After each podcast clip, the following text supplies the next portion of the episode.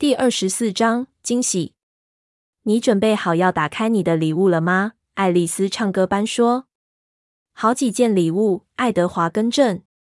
然后他从口袋中拿出另一把钥匙，这把比较长，是银色的，绑着比较不俗艳的蓝色丝带。不，绝不！我拼命地摇头，然后对我那十七岁丈夫的脸射过去一瞥。不，这不算。我从三天前开始不会变老，我永远是十八岁。随便啦，爱丽丝说，迅速一耸肩抛开我的抗议。反正我们就是要庆祝，接受吧。我叹气，跟爱丽丝辩论通常没结果的。当她看见我眼中的默许，她脸上的笑容变得奇大无比。你准备好要打开你的礼物了吗？爱丽丝唱歌般说。好几件礼物，爱德华更正。然后他从口袋中拿出另一把钥匙，这把比较长，是银色的，绑着比较不俗艳的蓝色丝带。我挣扎着不要翻白眼。我马上知道这把是什么钥匙，那辆之后的车。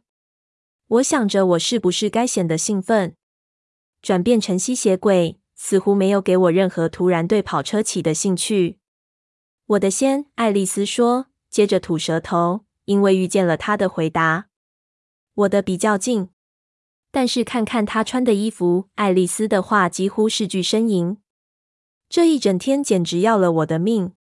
这件事很显然具有优先权。我边想着为什么一把钥匙能让我跟新衣服扯在一起，边皱起了眉头。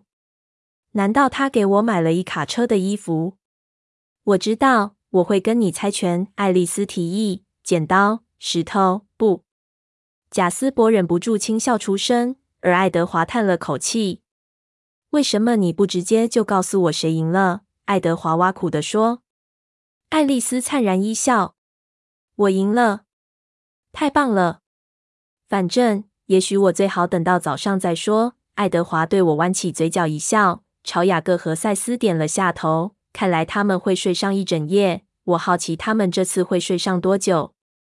我想，如果礼物揭晓时雅各是醒着的，会更好玩。你同意吗？因此才有人在场表达正确的狂热程度。我回他一笑，他真了解我。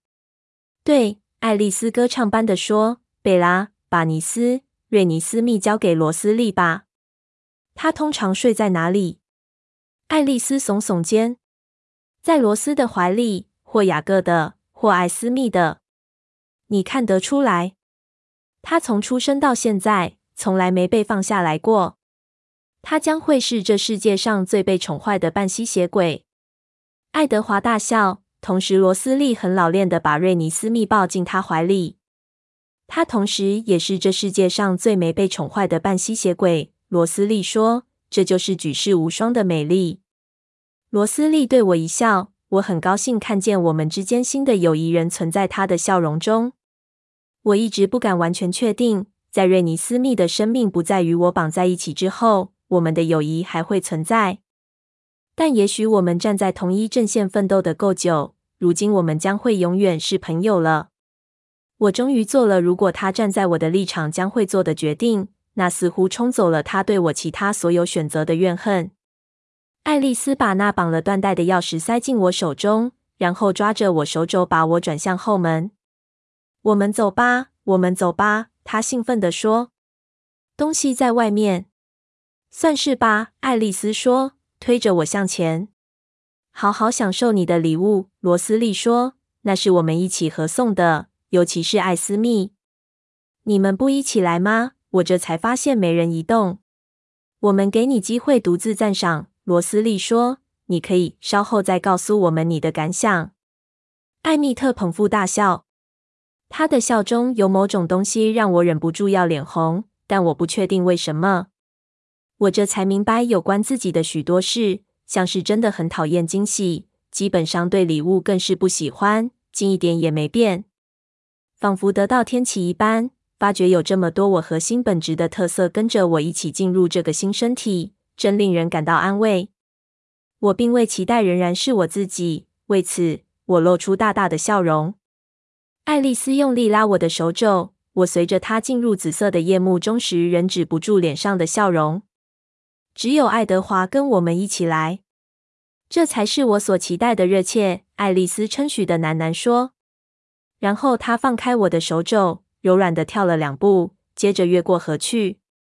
快点，贝拉！她从对岸喊我。爱德华跟我同一时间跳起，这完全跟今天下午一样好玩，也许更好玩一点，因为夜幕把所有东西都变了新的、丰富的颜色。爱丽丝脚跟着的，跟我们一起朝北方疾奔，跟随她落在地上的细碎脚步声，以及她味道所留下的清新路径，比保持我的眼睛在浓密的植物中追随她还要容易。我看不到任何标记。他猛转身冲回我暂停之处，“别攻击我！”他警告，然后对我扑来。当他爬到我背上，用双手包住我的脸时，我局促不安地问：“你在干什么？”我感到要把他甩出去的冲动，但我控制住，确保你不会看见。我可以不用这些戏剧效果就办到。爱德华提出：“你可能会让他作弊。”牵起他的手，带他往前走。爱丽丝，我没用的，贝拉。我们照我的方式来。我感觉到爱德华的手指缠住我的。再多片刻而已，贝拉。然后他就会去招惹别人了。他拉着我向前，我轻易的跟上。我不害怕会撞上树，在这种情况下，唯一会受伤的将是树。你应该要更感激一点，爱丽丝责骂他。这不单是为他，也是为你做的。此话不假。再次谢谢你，爱丽丝。是啊，是啊。好，爱丽丝的声音突然充满兴奋，大声起来。停在那里，把它稍微转向右。对，像那样。好，你准备好了吗？他短促尖声地问。我准备好了。这里有一些新的气味，激起了我的兴趣。增加了我的好奇。这些气味不属于森林深处，忍冬花、烟味、玫瑰、巨蟹，还有某种金属的味道，浓重的土地被挖开铺路的味道。我朝那神秘谜团倾过身去。爱丽丝松开她遮住我双眼的手，从我背上跳下来。我凝视着深紫罗兰的夜色里，在那边安置在森林中的小空地间。有一栋石头小屋，在星光下看似薰衣草灰色。它是如此全然属于此地，以至于它看起来像是从石头里长出来的一个天然的构造。远东花攀上一边的墙，交织成格子窗似的，整个向上蜿蜒，攀到了厚厚的木板屋顶上。夏末的玫瑰盛开在漆黑深陷的窗户底下一方小小的花园里。地面上有一条石铺的平板小路。在暗夜中看是紫色的，通往那古色古香的木拱门。我的手握紧了拿着的钥匙，完全呆住了。你觉得怎么样？爱丽丝的声音现在柔软下来了，它吻合童话故事书完美安静的场景。我张开嘴，但说不出话来。艾斯密想，我们这阵子可能会想要有个自己的地方，但他又不要我们住太远。爱德华喃喃道，并且他喜爱任何整修的借口。这个小地方已经崩塌荒废了至少上百年了。我继续瞪视着，张着嘴喘气，像鱼一样。你不喜欢它？爱丽丝的脸垮下来了。我是说，如果你要的话，我确定我们可以把它再改的不一样。艾蜜特一直想再增加个几千尺，盖个二楼，添些圆柱，以及盖座塔。但艾斯密说：“你会最喜欢它原本该有的样子。”他的声音开始徐徐上升，越讲越快。如果他弄错了，我们可以回来重弄，不会花太久时间的。嘘，我设法出了声。他紧闭上嘴，等着。我花了几秒钟才恢复过来。你们送我一栋房子做生日礼物，我低声说。送我们，爱德华更正。而且它不过是间小屋。我想“房子”一词暗示更多的落脚空间。不准批评我的房子，我对他低声说。爱丽丝灿然一笑。你喜欢他？我摇头。爱他？我点头。我等不及要告诉艾斯密，他为什么不来。爱丽丝的笑容消退了一些，扭成之前的模样，仿佛我的问题很难回答。哦，你知道他们全记得你对礼物有什么反应？他们不想给你太多压力去喜欢他，但我当然喜爱他啊！我怎么能够不爱？他们会很高兴听到的。他拍拍我手臂。不管怎样，你的衣橱是满的，花点心思好好使用它。还有，我猜全部就是这样了。你不进去吗？他若无其事地往回走了几步。爱德华对此地很清楚。我以后再来拜访。如果你不知道该怎么搭配衣服，打电话给我。他投给我难以预测的一瞥，接着微笑说：“贾斯要去打猎，再见。”他像一颗最优雅的子弹，急射入树林里。当他飞奔的声音完全消失后，我说：“这真是奇怪，我真有那么糟糕吗？他们不需要缺席，现在害我觉得好有罪恶感哦。我甚至没好好的谢谢他。我们应该回去告诉艾斯密。贝拉，别傻气了，没有人认为你那么不讲道理的。那怎么？单独相处是他们给的另一个礼物。”爱丽丝只是没有明讲出来。哦，她那话令整个房子消失不见。我们可能是身在任何地方。我看不见树木、石头或星星，我眼里只有爱德华。我带你去看他们做了什么。他拉着我的手说：“难道他没注意到电流窜过我身体，像肾上腺素流窜在血液中的事实吗？”我再次感到怪异的失去平衡。等候着我的身体再也没有能力的反应，我的心脏应该怦然跳动的像个快要撞上我们的蒸汽火车头，震耳欲聋的。我的双颊应该长得通红，在那一刻，我应该要精疲力竭的。这是我人生中有史以来最长的一天。当我明白这一天永远不会结束时，我笑出声，因震惊而小小安静的一笑。我能听听那个笑话吗？不怎么好笑的笑话，我告诉他，他正领着我走到那扇小圆门前。我只是在想，今天是永恒的第一天和最后一天。我只是很难想象这件事，即使我脑中有那么多多出来的空间可以想。我又笑了，他跟着我一起笑。他伸手去握门把，等着把开门的光荣让给我。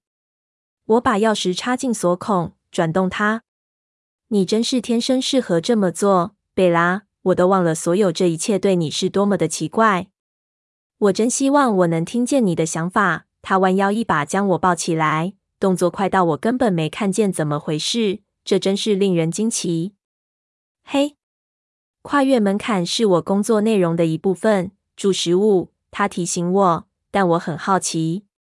告诉我你现在在想什么？他打开门。它只发出轻轻咔嚓一声，便向内打开，跨过门槛，进入小小的石器客厅。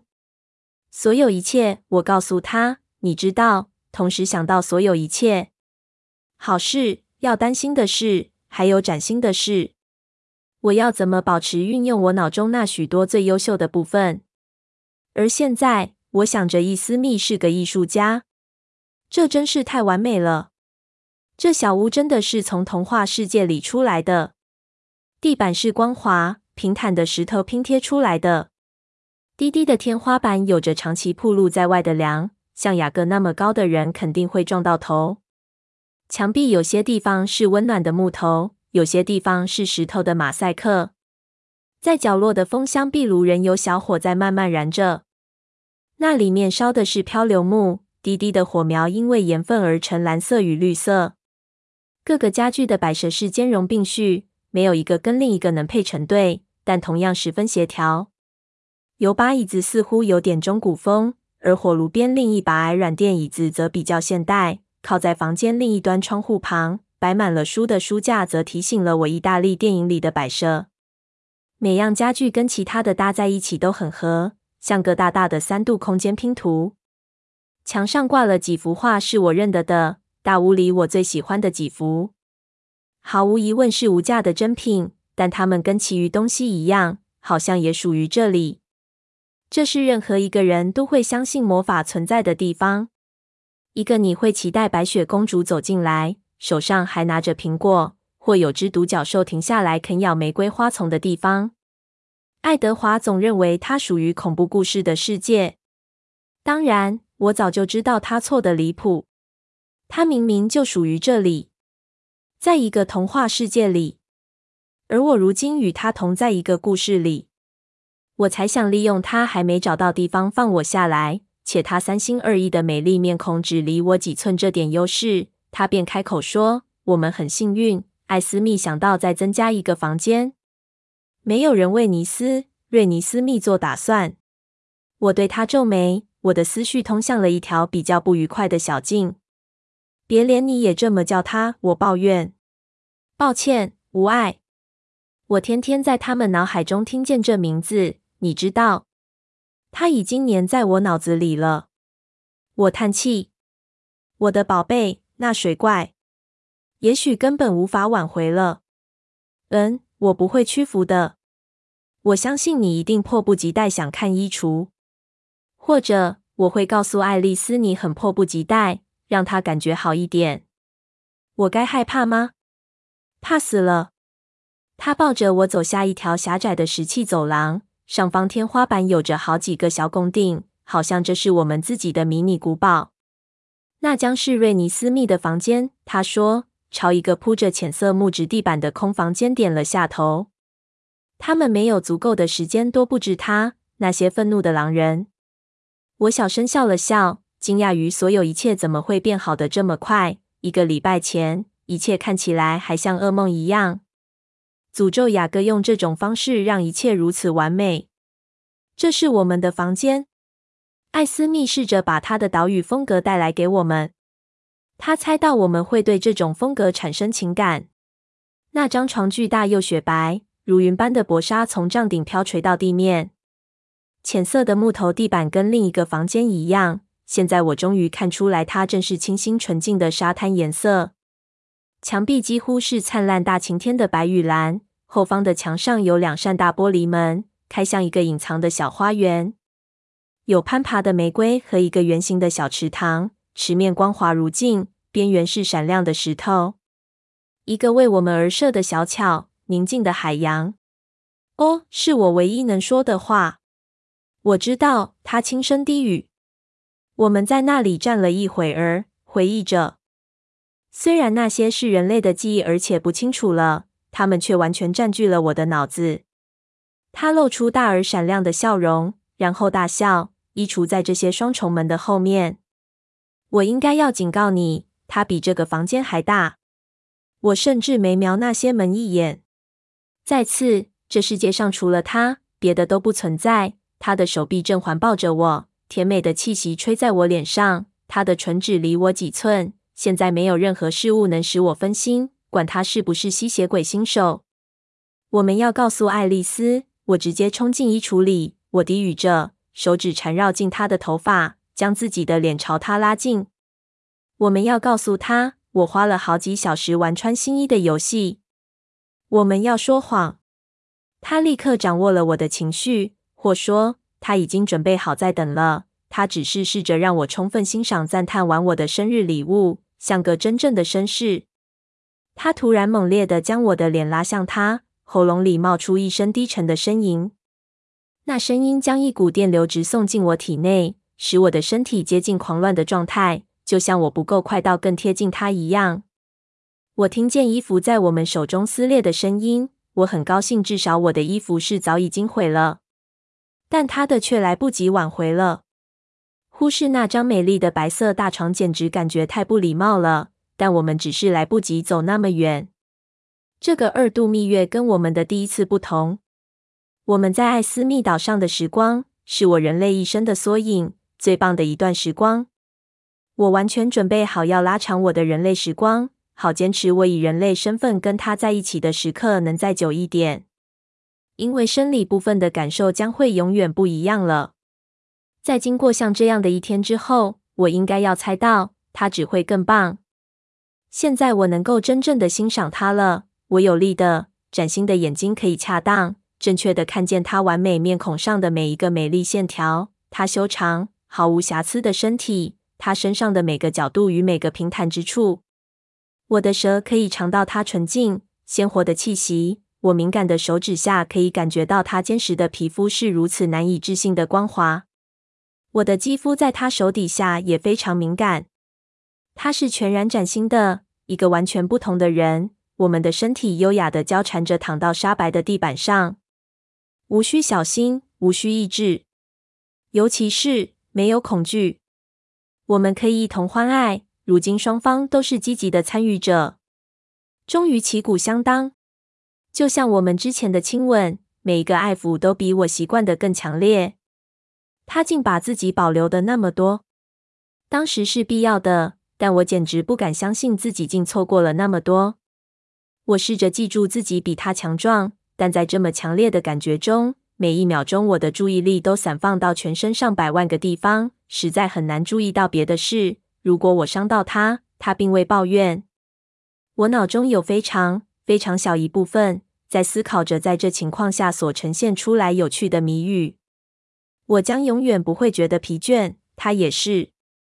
我们不需要喘气或休息或吃饭或甚至上厕所。我们再也没有平凡的人类需要。他有着世界上最美丽、完美的身体，而我拥有他整个人。情况看来是，我将不会找到一个时刻想要说，我这一天有这么多就够了。我会永远想要更多，而这一天将永无止境。因此，在这样的情况下，我们怎么能够停下来？我没有答案，这却一点也不困扰我。当天光渐亮时，我察觉到了，外面的小海洋从漆黑转为灰色，有一只云雀在附近某处唱歌。也许它在玫瑰花丛里有个窝。你想念它吗？当鸟唱完时，我问他。这不是我们第一次说话，但我们也没真心在聊什么。想念什么？他喃喃说。所有一切，温暖、柔软的肌肤、可口的味道，我完全没有任何损失。我只是好奇你会不会对失去的那些伤感。他低沉又温柔的笑了。这时候要找到比我更不悲伤的人，大概不容易。不可能的，我敢保证。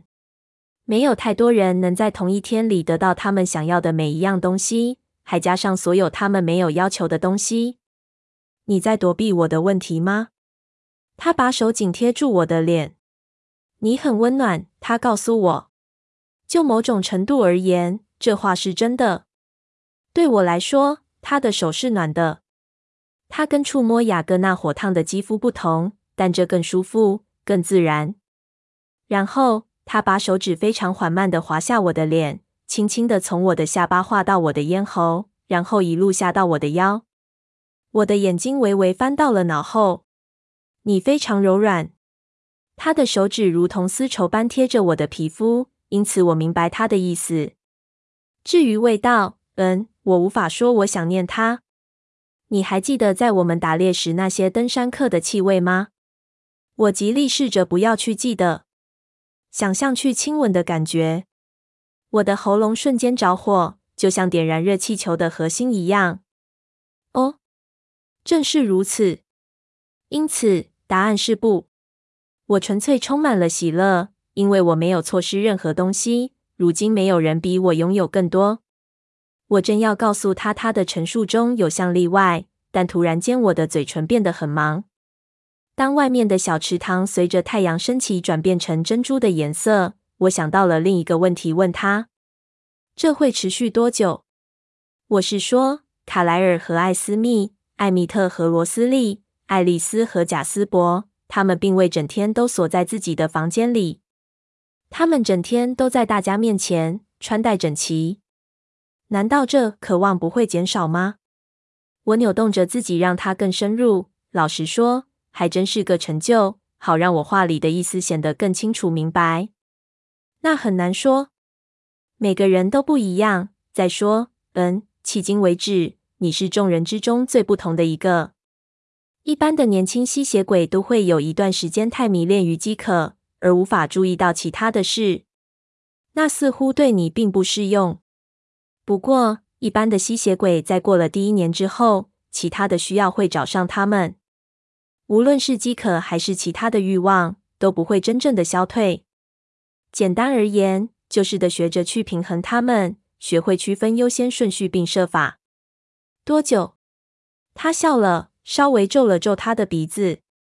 罗斯利和艾蜜特是最糟糕的，整整十年，我都没办法忍受待在他们所在之处方圆五里之内。就连卡莱尔跟艾斯密也觉得吃不消。他们最后终于把那对快乐佳偶踢出去。艾斯密也是帮他们盖了栋房子，比这栋要大许多。不过，当然，伊斯密知道罗斯喜欢什么，并知道你喜欢什么。这样啊，那等十年之后呢？我很确定罗斯利和艾蜜特一点也不能跟我们比。但如果我会远超过十年，那听起来似乎太狂妄了。大家都恢复正常了，像他们现在这样。爱德华又笑了。嗯，我不确定你说的正常是什么意思。你过去是以相当人类的方式看我的家人过生活，而且你晚上都在睡觉。他对我眨眨眼。当你不用睡觉时，多出来的时间简直无法计数。它能让你很容易就去平衡你的兴趣。我为什么会是家里最好的音乐家？为什么？除了卡莱尔之外，我是读最多书的人，几乎读了所有的科学，对大部分的语言都说得很流利，是有道理的。